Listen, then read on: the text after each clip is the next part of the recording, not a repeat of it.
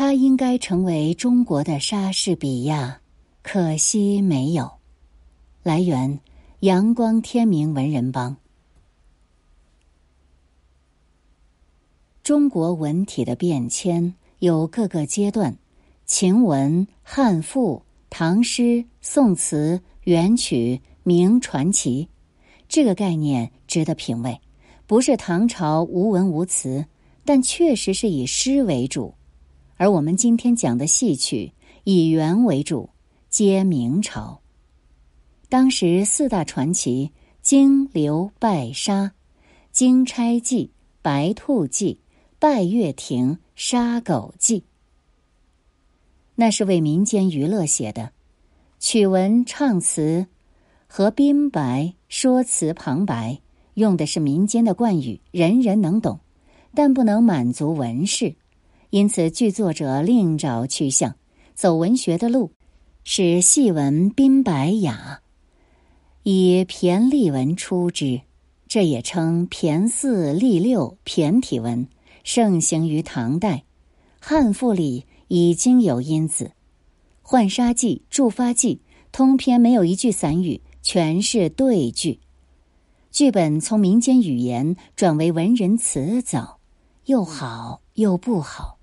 好是雅致了，不好是减弱了文学的元气。我们在讲人物，构成文学史不过是几个文学家。构成美术史不过几个美术家而已，而最伟大的戏曲家是汤显祖，他应该成为中国的莎士比亚，可惜没有成。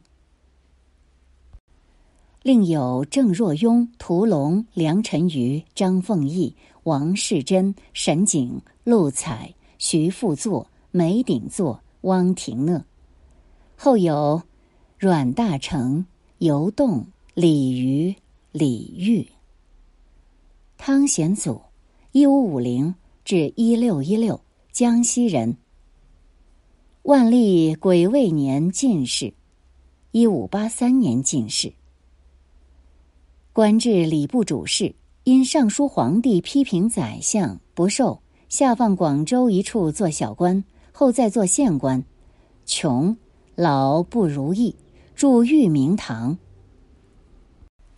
所谓穷老蹭灯，所居玉明堂，文史狼藉，宾朋杂作，积食史卷，皆记庭户，消闲咏歌，抚养自得。汤显祖代表作《牡丹亭》，后来的昆曲折子戏《游园惊梦》即出于此，还有《南柯记》《邯郸记》《紫钗记》。合称《玉明堂四梦》，所作诗文后称《玉明堂文集》，其中最好看的是书信，文字精妙，情理并茂，非常感人。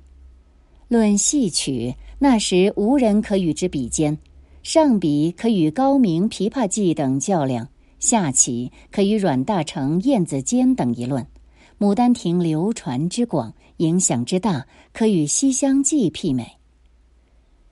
《牡丹亭》刚刚写完，有楼江女子于二娘读后大感动，病而死。杭州有美女冯小青也郁郁而死。有诗曰：“冷雨幽窗不可听，挑灯夜读《牡丹亭》。人间亦有痴于我，岂独伤心是小青？”我说。这是女子的维特之烦恼。我欣赏另外一种传说：《牡丹亭》试演时，当时有玉兰树久不开花，丝竹管弦起时，满树齐开花。这种传说真的也好，假的也好。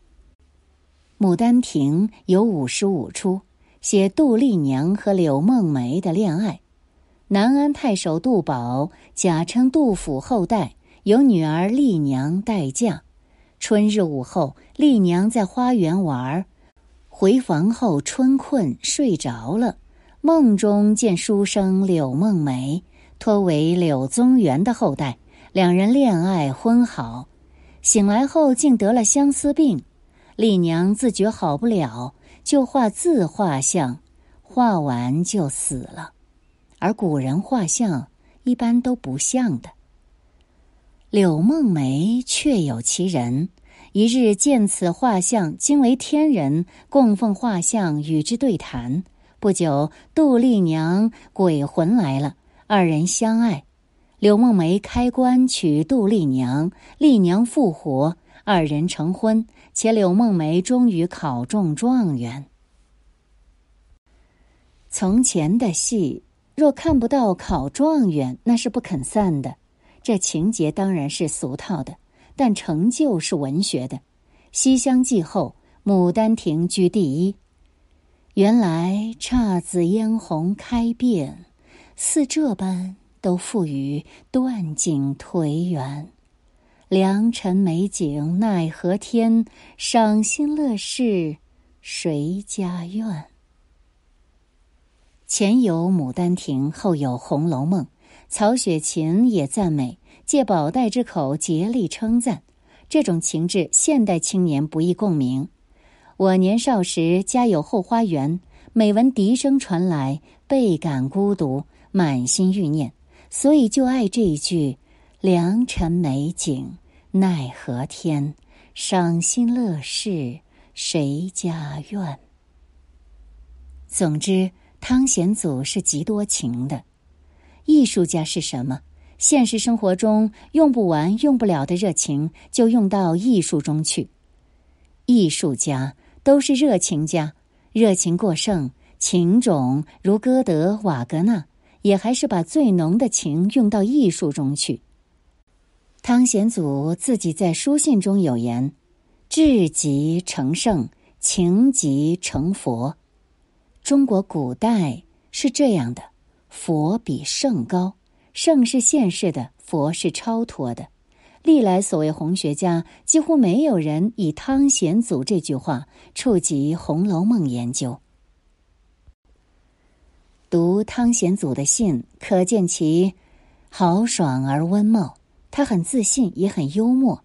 我称这种人是通情达理而脾气很坏的人。而汤剧的意义是情真，可以只是梦见。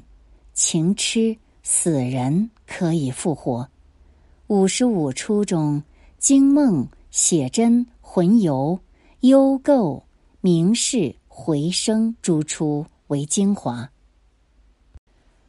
古代中国少女的情感总是抑郁不宣，而汤显祖大胆而细腻的呈现，故历来少女爱读《牡丹亭》。《南柯记》根据唐人传奇改编。南柯太守传再加些情节，《邯郸记》根据唐人枕中记改编，《紫钗记》也根据唐人霍小玉传改编，不如唐人传奇好。说到唐人传奇，特别推崇《南柯太守传》《枕中记》《霍小玉传》，汤显祖正是取了这几则素材。每当碰到这种所见略同，很快乐。北京话是叫做“咱俩想到一块儿去了”。汤显祖的唱词常有很难唱的句子，唱者得改了才能上口。他对这一点就很生气，说：“我写的东西不妨将天下人嗓子拗折了。”很霸道，很可爱。瓦格纳也有些作品不能演奏，得指挥改编之后才好上演。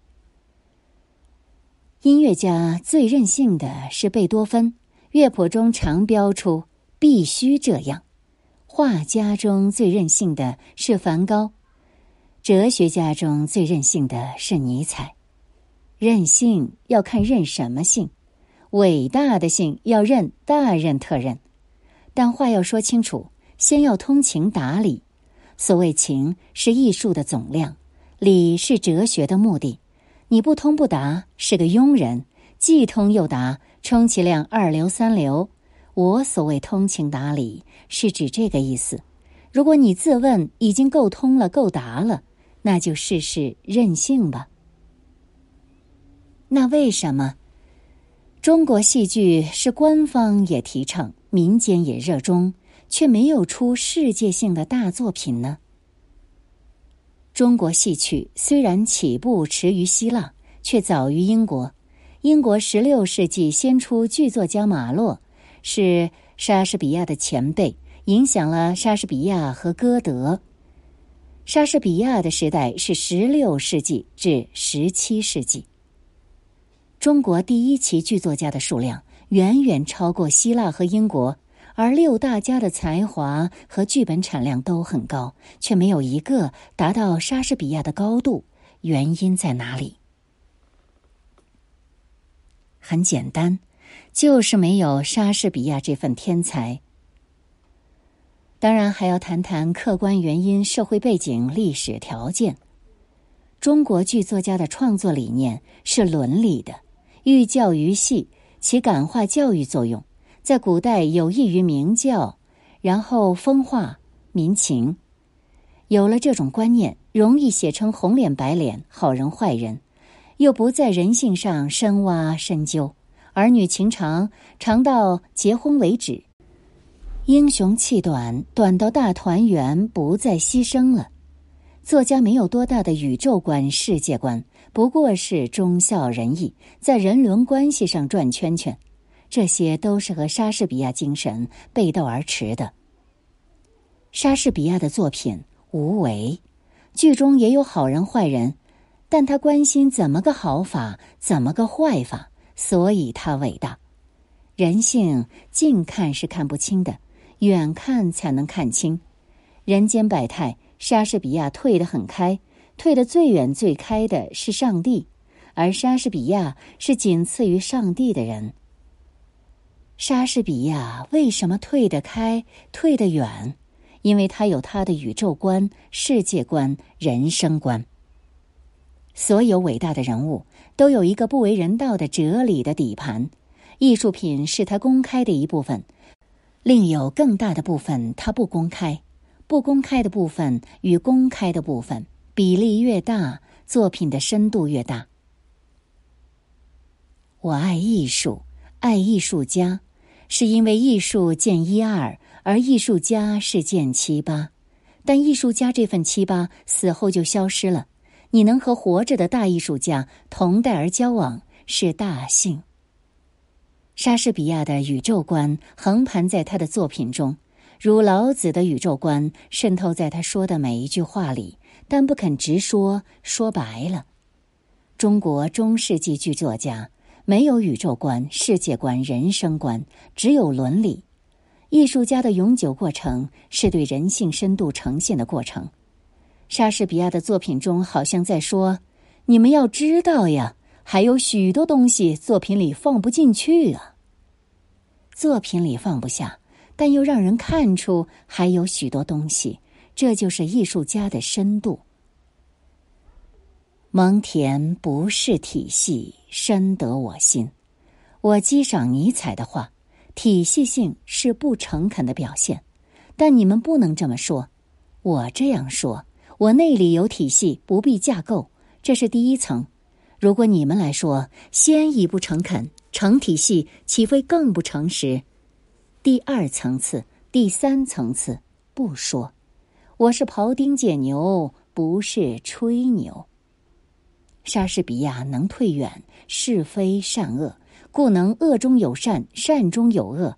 他的晚年靠《哈姆雷特》录了一点点而已。其实还有作者主观上的问题，我们吃了地利上的大亏。天时全世界差不多，地利中国吃亏太大。中国与西方完全隔离，苏俄国土却有一端在欧洲。人和则儒家这一套弄得中国人面和人不和。可是中国又是全世界独一无二、开口就叫天下的国家。什么天下兴亡，匹夫有责，常常是从海南岛到长白山，从台湾到西藏。所以中国人的视野的角度广度。很有限。莎士比亚写遍欧洲各国，中国人却写不到外国去。莎士比亚心中的人性是世界性的，中国剧作家就知道中国人。中国人地方性的局限，在古代是不幸，至今中国人没有写透外国的。鲁迅几乎不写日本，巴金吃着法国面包来写中国。当代中国人是中国乡巴佬，中国人爱说守身如玉，其实是守身如土。而古代呢，就是三从四德。莎士比亚放之四海而皆准，中国元曲放之四海而不准。再其次，中国戏剧的唱词念白互不协调，唱有诗意，念则俗意。莎士比亚的唱词念白通体是诗，罗密欧朱丽叶在阳台上的对话是世界上最美的情诗，全世界听得懂。莎士比亚。只得讲四小时、八小时，但这是文学史通论，只能以后慢慢来，准备足够，下功夫才能讲。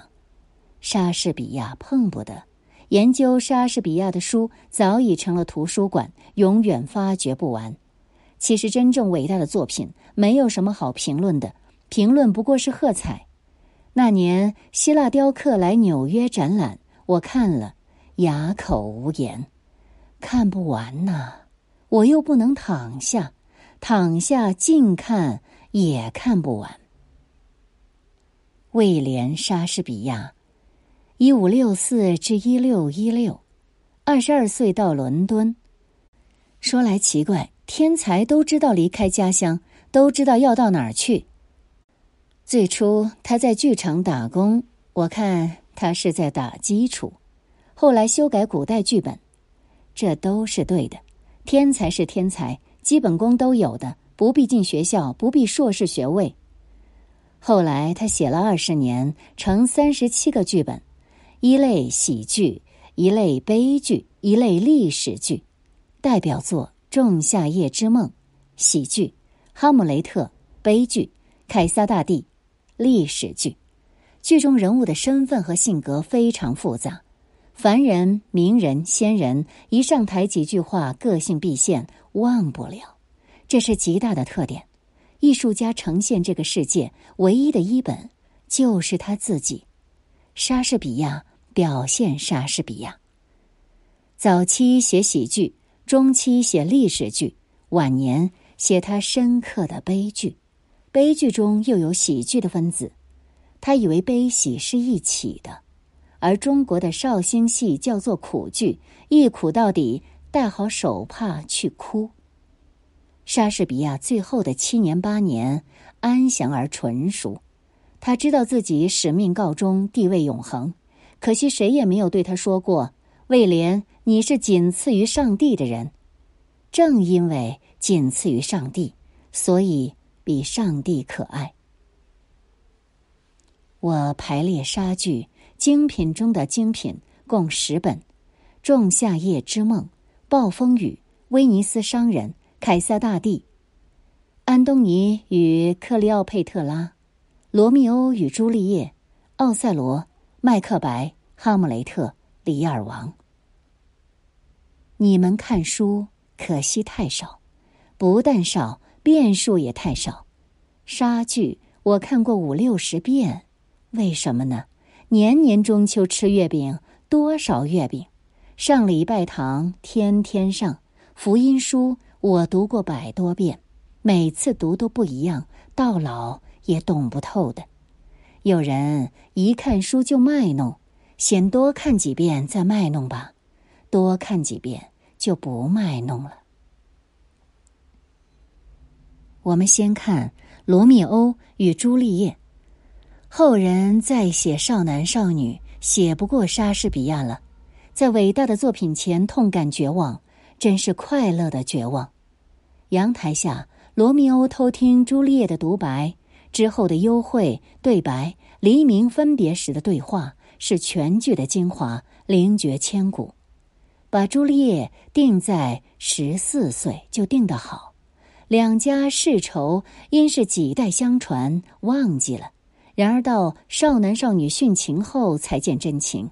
两家明白，不能再仇恨下去。奥赛罗，男主角代表爱、忠诚、嫉妒；戴斯德蒙娜代表纯真善良。另一家伙伊阿古代表恶。戴斯德蒙娜当众辩白爱英雄那一段非常精彩，伊阿古说坏话的技巧之高超啊！戴斯德蒙娜至死不明真相，死而无怨。爱与死是最接近的，最幸福与最不幸的爱都与死接近，不三不四的爱倒是和死不相干了。麦克白，现在变成说是心理剧。非常阴惨恐怖，把女性的恶表现得淋漓尽致。五十年代，我在上海浦东高桥教书，寒暑假总有杭州来的学生住我家，伙食包在一家小饭馆。饭馆老板娘阴一套阳一套，我们吃足了亏。我就说呀，这是饭馆里的麦克白夫人。大家哗然大笑，给恶人定性定名，给善人一种快感。看透一个恶人，就超越了这个恶人，而莎士比亚写出的这恶，写到剥皮抽筋的快感。《李尔王》是个家庭伦理的悲剧，莎士比亚总是把事情弄大，写嫉妒弄到奥赛罗那么大，写恶弄到麦克白那么大。天才有两条规律。一是把事情弄大，一是把悲哀弄成永恒，但这仅仅是李尔王一家的伦理关系吗？不，这是人性的基本模式。现代中国、现代美国，多的是这种模式的翻版，而且越翻越糟。现代李尔王只有大女儿、二女儿，代表正气的小女儿死了，不再复活，绝版了。人世真没意思，因为真没意思，艺术才有意思。《哈姆雷特》是莎翁所有名著中最大的一颗明珠，全世界的文学名著少了《哈姆雷特》不可想象。凡生于莎士比亚之后的文学家都再三熟读《哈姆雷特》，只有中国例外。到了老年。莎士比亚似乎把郁结心中的哲学观点都放在了丹麦王子形象上，但仿佛都是哈姆雷特而不是莎翁所言。你们看原作，哈姆雷特和人的对白与他自己的独白完全是两种词令语调，这是剧作者莎士比亚在遥控他，是莎士比亚与哈姆雷特血肉相连，但又离得很远，远远的遥控。许多作家喜欢死乞白赖的赖在角色身上，喜欢靠角色来说自己的话，用这个准则对照大批著名的文学家也不例外。但是莎士比亚、普希金、陀思妥耶夫斯基、福楼拜、斯汤达、哈代、巴尔扎克从不和剧中人发生暧昧关系。哈姆雷特是莎士比亚的精神上的儿子。可是这位父亲一点都不通私情，冷静的看他儿子表演。哈姆雷特是个悲观主义者，但却是享乐主义者，是个思想者，不肯行动，觉得我在思想里已做过一回了。一个思想过度的人，行动就非常软弱。许多人不死，拖拖拉拉活下去，因为在思想上已经死过了。我要是续写《红楼梦》，会让贾宝玉拖拖拉拉活下去。哈姆雷特其中有个最坏的叔叔，他不多写。后来我懂了，有个象征即可，不必多写。整个古堡阴沉，唯奥菲利亚的死是明艳的一笔，白色和绿色，思想多而行动少，悲观而享乐，最吸引女性。但爱上这种人注定悲剧，不会有结果。